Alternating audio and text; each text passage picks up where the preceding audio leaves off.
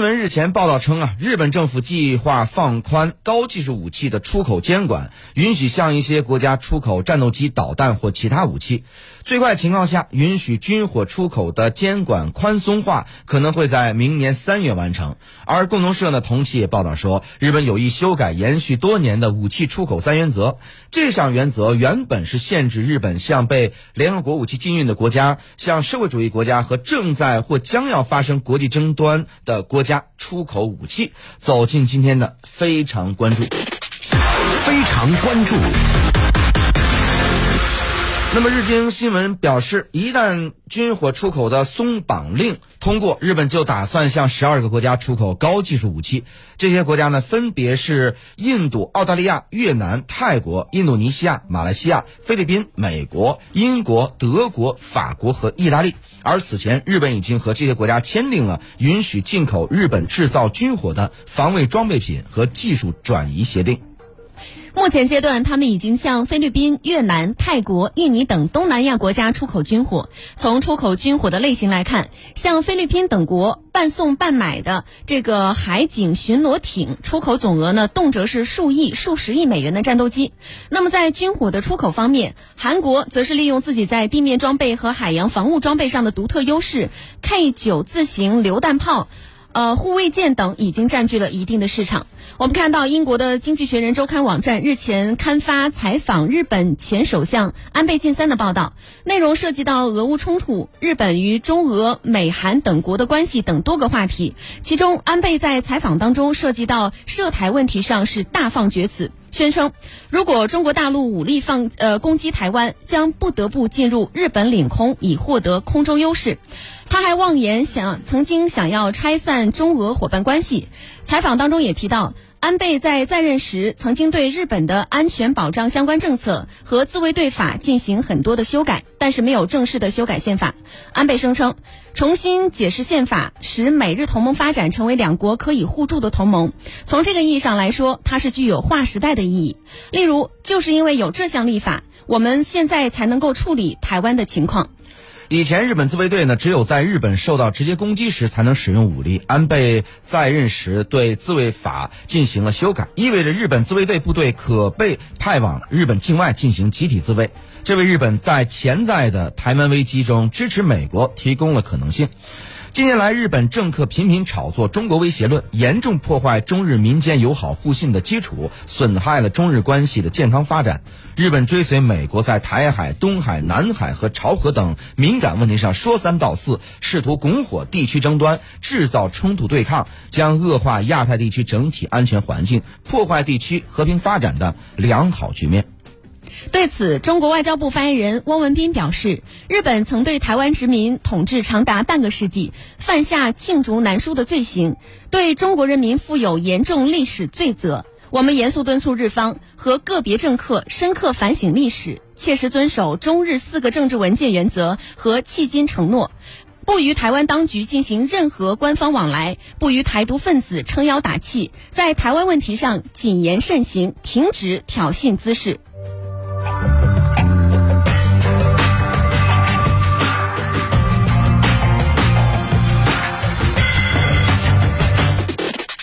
非常评论。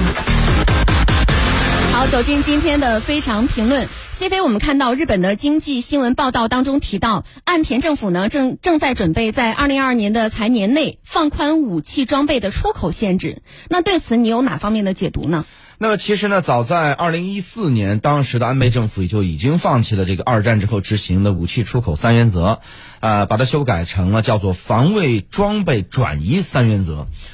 也就是说，在有一定限制条件下，向日本鼠疫的国家出口防御性的武器。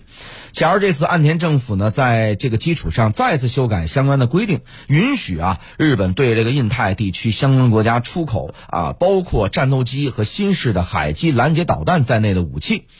那不仅意味着日本自一九六七年开始实施的这个武器出口禁令将彻底变为一纸空文，而且意味着日本的突破和平宪法第九条方面啊，又大大的往前迈进了一步。值得注意的是，岸田政府呢是在以这俄乌冲突发生之后啊，日本无法向乌克兰出售致命性武器为由，提出进一步放宽呃武器装备出口限制。呃，但是我想明眼人都知道啊，日本的这动作它不早不晚啊，正好发生在这拜登访日出席美日印澳四方安全对话这个峰会，以及呢宣布正式启动印太经济框架之后。我想这就不是巧合了，而是说明什么呢？日方这么做就是在得到了拜登政府的支持和纵容之下进行的。他之所以这么做呀，也不是为了向五口呃这个呃乌克兰出口武进攻性武器而来，而是另有目的。那么这个其他目的呢？第一是要允许日本实现所谓的国家正常化，而这个国家正常化的前提，那就是军事正常化。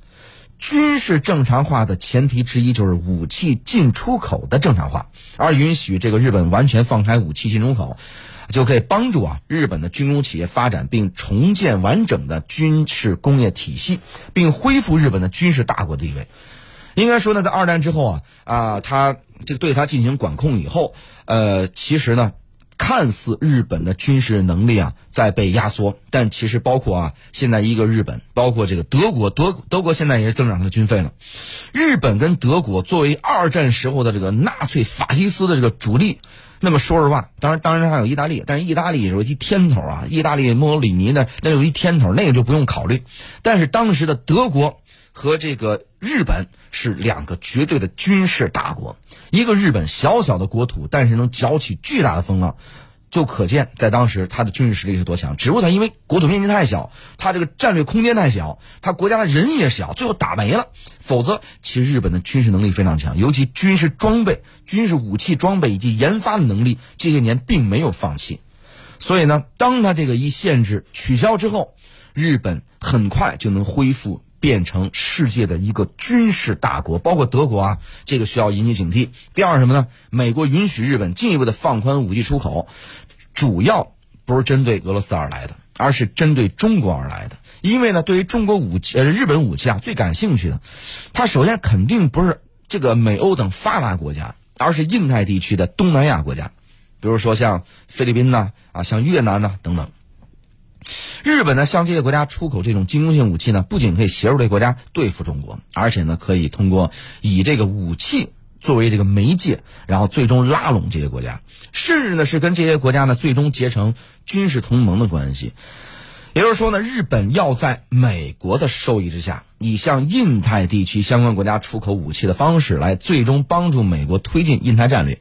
第三个呢，就是把目光啊瞄向了印度，因为印度呢长期以来高度依赖俄罗斯的武器出口。假如说这个岸田政府啊放开了这个武器出口限制，那么未来日本就有可能去帮助，比如说印度摆脱对俄罗斯的武器的依赖。这个也是美国方面愿意的啊。当然呢，我们也得防着。岸田政府这一招，因为最终是冲着台湾问题而来的。这日方早已宣称说，台湾有事儿就是日本有事儿。不排除他们这么做的目的，最终是为了向台湾地区出口，甚至是援助武器。我们看到俄罗斯驻日本大使加卢金在接受日本媒体采访的时候，曾曾经表示，鉴于日本发动不当制裁，持续采取不友好的行动，试图给俄罗斯造成损失，俄罗斯与日本进行的和平条约谈判是不可能的。那对此你又是怎么看的呢？啊，我觉得啊，是这么说，就是有些时候。嗯，正话反听，反话正听，我们都要学会这个叫听话听声，锣鼓听音儿，是吧？大家知道，过去这些年呢，尤其是在安倍执政的时候，为了吸引这个日本对西伯利亚的投资啊，尤其是为了突破西方国家对俄罗斯的经济制裁，普京一直在以俄日签订和平条约谈判以及啊南千岛群岛啊，就是日本称之叫北方四岛问题啊归属问题谈判，在引诱啊并。这么勾着吊着安倍政府，而安倍政府也一度一度啊，因此而这个方心方寸同时大乱。而在这个俄乌冲突发生之后，以美国为首的西方国家，包括日本在内，对俄罗斯进行了更为严厉的这个经济封锁和金融制裁，几乎啊是切断了俄罗斯和西方国家之间的一切的正常经济和金融交往活动。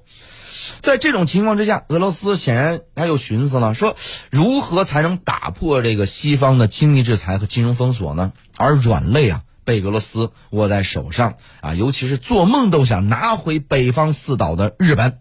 无疑仍然是西方经济封锁与金融制裁下的最薄弱环节，是最容易突破的方向。因此，不排除啊，俄罗斯驻日本大使在此时放出这样的话，是在变相暗示日本政府：假如日方不要跟在美欧后边啊，亦步亦趋，逐步放松对俄罗斯的严厉的经济和金融制裁的话，那么北方四岛主权问题以及俄日和平条约啊，咱还是可以谈一谈的。也就是说，俄罗斯又在以所谓的北方四岛以及俄日和平条约引诱日本上钩了。不过呢，我同时认为啊，说在当前这节骨眼上，岸田政府呢上钩跟俄罗斯重启谈判的可能性，应该说是啊微乎其微，几乎是不可能的啊，它几乎是不可能完成的任务。首先是因为什么呢？在美欧啊卯足了劲儿，准备以经济制裁和金融封锁的方式拖垮俄罗斯的这种关键节点，我相信日本绝对不敢在这个时候掉链子，否则你日本跟这个美国跟欧洲是吧？你你还玩不玩了，对吧？其次什么呢？在北方四岛与俄日和平谈判这个呃谈判上啊，过去呢，安倍时期已经上过好几次当了，就是吃过好几次亏了，他们就意识到。说这个想通过谈判，你让俄罗斯把这个吃进去的北方四岛给吐出来，几乎不可能。俄罗斯第一个，俄罗斯历史上从来就是不吃亏的主，只有只有这个我占你的便宜，没有你占我的便宜的，从来是如此。所以我既然说了这地儿是我的，那这地儿就是我的。我既然把你的东西拿过来了，我就不可能再还给你。俄罗斯从来是这样的，所以这个你想让俄罗斯把这个退回去，想让俄罗斯侵占别人的领土或者是这个争议的领土，然后交出去，痴心妄想，痴人说梦。俄罗斯不可能，跟谁都一样啊，跟谁一样，不光跟日本，跟谁都一样。所以呢，这就是安倍下台之后，俄日相关谈判已经全面停止的重要原因啊。第三个。日本方面也认为，在俄乌冲突发生之后，假如说俄罗斯最终战败，并且被西方的经济封锁和金融制裁给拖垮了，那么日本对所谓的北方四岛将会是这个叫什么呢？哎，有句我们的古话：“踏破铁鞋无觅处，得来全不费功夫啊。”呃，众里寻他千百度，蓦然回首，他却在灯火阑珊处，是吧？不仅如此，日本甚至还奢望替代。俄罗斯在联合国安理会的常任理事国席位，当然，咱说可能性就是，反正大家伙儿都是想呗，都是痴心妄想。反正这个时候，百年之大变局已经来了，大家伙儿都给自己了无限的这个机会，那就想一想吧。这个马云说那句话。梦还是要有的，万一实现了呢？确实，刚刚谢飞用了一个词叫做奢望。其实，在之前的节目当中，我们也多次提到，亚太地区的和平发展呢，其实是来之不易的。而且，中国捍卫国家主权、安全、发展利益的决心和意志也是坚如磐石。那么，那些对于那些引狼入室的日本政客，想要妄图重演之前的战争，其实就是在做白日梦。如果说不及时早回头的话，必然会将日本再次拖入深渊。那么，以邻为壑的做法呢，最终只。会搬起石头砸自己的脚。